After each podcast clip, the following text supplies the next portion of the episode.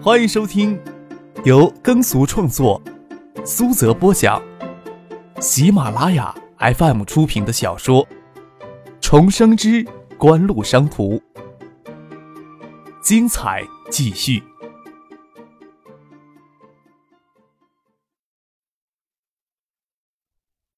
第八百五十一集。摆在他们面前的，拥有两条路可走。红信投资前期动用六亿资金进入二级市场炒作海素科技的股价，这部分的投资虽然还有浮盈，但是跌休不止。他们根本就没有大幅度减持套现的机会。这手股市强势反弹，也就是套现的绝佳良机。王海素揣测严文界心里的打算，心想他也许有更大的野心。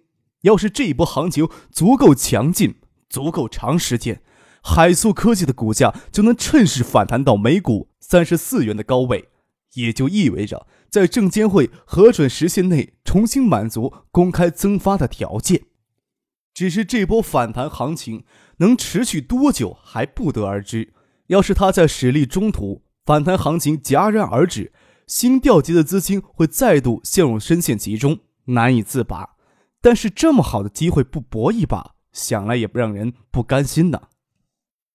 齐俊，你把情况都说一说。”严文介说道。刘奇俊把一些大家都看到的情况介绍一下，但是投资部对这波反弹行情无法给出较为肯定的预测。王海素眯着眼睛不吭声，心里暗笑：投资部都是刘奇俊从红信投资带过来的所谓精英，也是这般手足无措。无法给出较为肯定的意见，难道需要他们这些外行来掷骰子做决策吗？心想又觉得这波反弹来得太仓促，来势汹汹。海素科技三天来股价强势反弹呀！经验中心数据是观察到的买单来源较为分散，星河证券、建业、温州两地的营业部都是红信投资大本营，但是这三天时间里几乎没什么动作，也可能是他们在静伏不动，等待时机吧。也可能是红信对这次反弹没做什么准备吧。杜飞在办公桌里看着搁在桌上的报告，你觉得是哪种可能呀？红信缺乏足够的开阔国际视野，而且在反弹之前，红信并没有大规模的资金调动。当然，后一种可能居多。这种问题啊，别来问我了。张可双手抱头，枕着柔软舒适的椅背。全球证券市场是新经济浪潮板块强势的反弹，他们不关心其他的，却担心红信得势。他们也是比任何时刻都关注国内外证券市场的走势啊。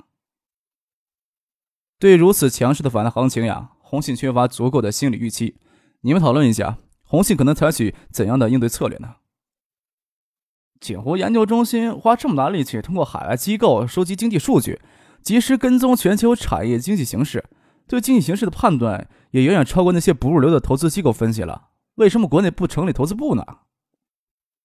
石学兵说道：“要是景湖呀，在国内成立投资部了，怎么玩都玩死他们了。可不用现在这么头疼去揣测他们可能怎么应对策略。要是进一步陷进去的话，他们咱们还能幸灾乐祸看好戏呢。要是他们应对得当的话，咱们不是岂得郁闷死呀？”蒙乐在海外工作一年半。对锦湖海外经济情况搜集工作比较了解，可以说是国际主要投行与投资机构对这次反弹行情都有较为清醒的预测，并为此做了较为充分的准备。像高登、华登公司在前期都有积极的筹划着。也许这次强势反弹行情，有些大投行在幕后推动也说不定。只是这样的判断缺乏足够的数据支持。当然，这些大投行与投资机构也不会轻易的给谁抓到把柄。看着别人一步步走错，岂不是更有乐趣啊？张可笑了笑，说道：“宁多小小推他们一把，赤膊上阵的事情就有些太失身份了吧？也不解释不在国内成立投资部的缘由。怎么小小的推他们一把呀？”杜飞问道。对于这种损人不利己的事情，他也颇为有兴趣。早在五月之前呀。海苏科技增发的消息就在小范围的传开了，海苏科技涌入大量的投机盘，正是这些投机行为联合推动，才促使海苏科技股价在短时间内飙升。四点二六，受纳斯的牵累，国内鲁山两市的网络股大幅下跌，投资基金疯狂涌出，致使红信差点连续三度跌停。由于跌停的限制，大部分的投资基金并没有机构撤出。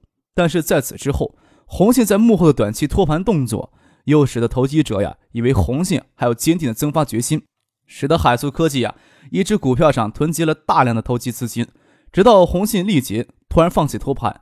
这些投资基金大多给套现，无法脱身了。张克说道：“这次的反弹行情看上去非常强势，但是越强势，时间也会越发的短促，不会太给红信太多操作时间。由于红信之前没有足够的准备，此时应该还处于迟疑期呢。他们现在能做的最大可能就是做两手准备，但是调集大量资金也需要时间呀，一样会耽误时机。一旦他们最终选择增发，那他们注定还要再吃一次亏。”想要在背后推他们一把，就得往这个方向推。我对这种事情不感兴趣，你们去做吧。那这次危机有没有可能结束呀？杜飞问道。反弹呀，会很强劲的，但是危机远远没有到结束的时候呢。张克叹了一口气，说道：“哎，微软反垄断案只是诱因，微软转危为安，但不代表整个新经济产业都转危为安。”根本的原因根本没有得到解决缓解，危机怎么可能结束呢？张可轻描淡写的说道：“我建议你们呀，大家都是还做好长期艰苦奋战的准备吧。国内证券市场呀，还远远未到能成立专门投资部门的时机呢。在国内的产业投资、股权投资也悉数由锦湖商事负责，国内证券市场财务投资记分比较严重，这与张可极力想在锦湖推行的企业文化相违。”锦湖根基还是太浅，以往的成功又显得较为轻松，加上公司管理层又以年轻人为主，尤其容易滋生轻浮的风气。要是随随便便能从投机领域获得暴利，谁还能静下心来踏踏实实的干实业呢？意气风发，锐意进取是件好事，但也需要戒骄戒躁。出于种种考虑，张可宁可放弃这可能是对竞争对手最直接、最有效的打击手段。红信此时已经对锦湖无法造成什么大的威胁，没有必要将大量的资金资源来用于狙击红信。锦湖的目标应该更宏大，不会为了打击红信而稍停步伐。都说商场如战场，但是商场上的斗争并不是打死对手自己都有存活的斗争，商场是开放式的战场，恶性竞争的结果更可能更多的是让其他竞争对手趁机崛起。事实上。锦湖在国内还是长期要保持与人为善的温和面目，过于凌厉的姿态虽然能让对手畏惧，但也能让那些处于中立地位的人对锦湖产生抵触情绪，这是得不偿失的。在锦湖这些年发展过程当中，虽然会时不时的有些跳梁小丑跳出来挡在路上，但是从来都不成气候。主要原因是锦湖能够获得更多支持的缘故。即使红信对海素科技操作处于一步天堂一步地狱的关键时刻。张可仍然是静看事态发展，倒是年轻气盛的杜飞、猛乐、石学兵他们多少有些克制不住。张可倒是不介意对红杏小小的恶意引导一下。六月中下旬，国内鲁深两市网络股在太平洋彼岸纳斯达克证券交易市场好行情的强势带动回升，出乎了很多人的预料。海苏科技在股价迟疑三四天之后，连续五个涨停，强势回到每股三十元的平台进行整理，比六月初的最低点。足足涨了百分之一百。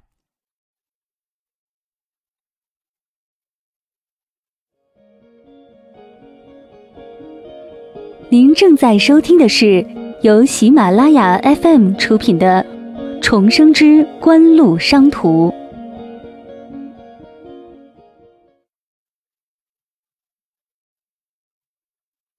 五月时，红信投资曾在三十元左右的高位进行托市。使得市场误以为海素科技的增发信心非常坚定，一度涌入大量的投机资金。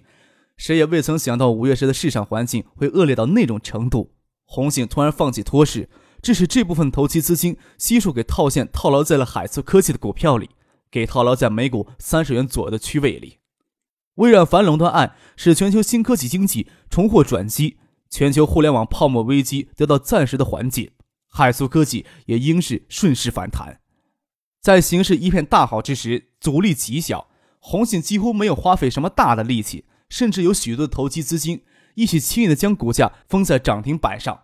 但是股价触到前期投机资金套牢区间，大量的解套基金涌出，再加上低位投机获得的资金减持套现，就对海素科技的股价再次上升形成极大压力。六月最后几个交易日，海苏科技股价两度冲击每股三十元的价位，都给获利套现或者解套的投机资金无情的打压回来。会议室前墙壁上悬挂着一张大面积的液晶显示屏，刘奇俊正演示投资部门最新的研究报告。严文杰二郎腿高翘坐在那儿，眼睛却死死地盯着屏幕。严家在国内金融交易市场的人脉极为深厚，要是发现有谁在背后动什么手脚，严文杰会选择前期从二级证券市场秘密吸纳海素科技的股票都减持掉，至少这部分的投资能获得三四亿的利润。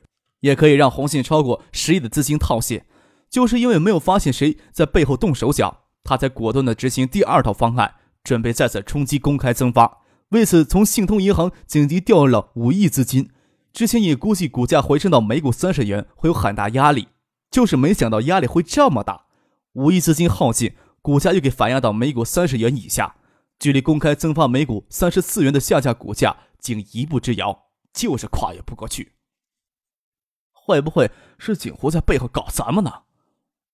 王海素看着严文杰、刘奇俊都点着烟，他也拿起烟来放到嘴边，提出他心里的疑惑。刘奇俊看了一眼王海素，没有理会，他压根儿就看不起王海素。严文杰指关节曲起来，轻轻叩击桌面，说道：“不可能，锦湖不可能在咱们眼皮底下隐藏的这么深。”严文杰的语气还能让人接受。刘奇俊的眼神却让王海素脸微微发烫。张文信没有吭声，他更专注于海素科技的具体业务，对资本操作层面的事情不十分积极。再说这一块是刘奇俊的地盘，不是十分必要，他不会插话。凌雪内心深处更愿意相信锦湖在背后搞什么手脚。他也知道张可对他们不会心存善意，但是既然捕不到风也捉不到影，也没有吭声附和王海素。红信这次又投入五亿资金进去。前后在二级市场共投入十一亿的资金，虽然还有五亿多的账面福利，但是此时坚定的选择退出的话，至少还要打出三个跌停才能稳定股价。红信的福利差不多要给洗空掉，才能顺利脱身。红信何时干过不拔毛的买卖？再说咬一咬牙，将海素科技股价再冲两个涨停，就能满足于公开增发的条件，那就意味着可以通过海素科技从公开市场捞回近五十亿的资金来。虽然资金。归海素科技的账下，但是在国内上市公司监管体系当中，红信有大量的手段将资金从上市公司洗到自己名下。最简单的，将八八幺八剩余的股权，将红信在温州投资连锁网吧业务，以及红信想脱身那些非核心业务，都高价卖给上市公司。不仅将资金洗出来，还能享受高科技投资税收减免的优惠政策。一面是前功尽弃，颗粒无收；一面是离自己巨大成功仅有一步之遥。林雪心里当然清楚严文杰会做什么选择，但是光有决心是不够的，还要筹划与行动，更需要支持筹划与行动的资金实力。刘奇俊估计还要十亿到十五亿的资金才能有较为充分的满足。即使这些资金最后悉数给套牢，公开增发所获的资金也远远能弥补他们的损失。红信在海苏科技这条线上前前后后投入二十五亿资金，经典地产相对要少一些。这已经极大挤压了红信跳机资金的能力了。理论上，股权资产也可以无限制的抵押贷款，首先要保证银行有足够的贷款资金。红信在工程建设、钢铁、造船等产业领域这两年来加大投资规模，借贷额度已经很大了，差不多将关系的银行借贷额度都压榨到了极致。像信通银行，差不多有约百分之二十的信贷资金都流向了红信旗下的产业体系。红信想要再逾越一步。红信即使可以控制信通银行的管理层，但是信通银行的其他股东也不会善罢甘休。信通银行呀，虽然我们红信是大股东，但是也无法再直接以红信或者红信直接关联的企业借贷出资金名义来。以经典地产的名义的话，就不会有多大问题了。严文杰直截了当的说道。王海素心里奇怪，严文杰为什么不私下里跟林雪提这个事儿呢？林雪美眸微敛，似乎盯着手里的笔在看。嫣红的嘴唇有性感的曲线，微微撅起来，似乎在诉苦。你将我的骨头拆碎了，灵脉，今天也凑不出这么多资产来抵押给信通银行呀。再说时间上也来不及呀。这个你不用担心，我之前考虑过会出现这样的问题，让信通银行提前准备过一份文件，信通银行可以提高经典地产的信贷等级，资金会在一周之内到账的。严文杰说道：“红信还能再筹五亿，我想准备的更充分一些，准备十五亿资金才有十足的把握。这十亿的资金可以进入经典地产账户。”让我想一想。林雪说道：“经典地产凝聚了他这么大的心血，他可不想一次冒险就赔进去，不容他不慎重对待。但是面对如此巨大的利益诱惑，也让他的心思动摇。经典与红信约定以投入比例的分红。”现在红信投入的资金比例要比经典多出许多，要是这十亿的资金算经典地产名下，经典差不多将占到最终百分之四十的分利。会议结束以后，天空下着些小雨，将炎热的暑气冲淡。林雪从海苏科技总部走了出来，钻进了他的车里，没有让司机跟随，沿着道路在市区里转，凝望着窗外的雨丝，犹豫着要不要将经典地产押上去搏一把，即使还是失利。也不至于什么都不剩。驶过了静海大道，林雪瞥见一辆奔驰 S 六百停在路边，下意识的瞥了看一眼，看见几乎跟张可形影不离的父亲坐在车里，车里还坐着其他人，像是张可随行的保镖。心想那个小子就在附近吧。林雪减缓车速，只看到前面一家名为“借一九一二”的普通音乐酒吧。他已经好些年都没有去过这种低级的场合了。虽然不知道张可拥有此时的财富地位，为什么还会在这种场所厮混，但是他知道张可很可能就在音乐酒吧里。凌雪开车拐过了街口，将车停在街角的另一边场地上，拿着手袋往酒吧里走。两个衣着艳丽、性感、容貌艳丽、浓抹艳妆的女人站在酒吧门口，没有急着进酒吧，像是在等人。凌雪眉头微微皱了皱，同样是出卖身体，为什么不动些脑子卖个好价钱？他走进了建业一九一二酒吧，酒吧里光线幽暗，飘逸着酒精与咖啡以及女人香水的气味交织混杂。在走进酒吧瞬间，注意到酒吧大多数的男人都情不自禁的或抬头或扭头望过来。凌雪鼻翼轻轻微皱，心里却是十分得意。这些男人的目光无疑是他自信心的源泉。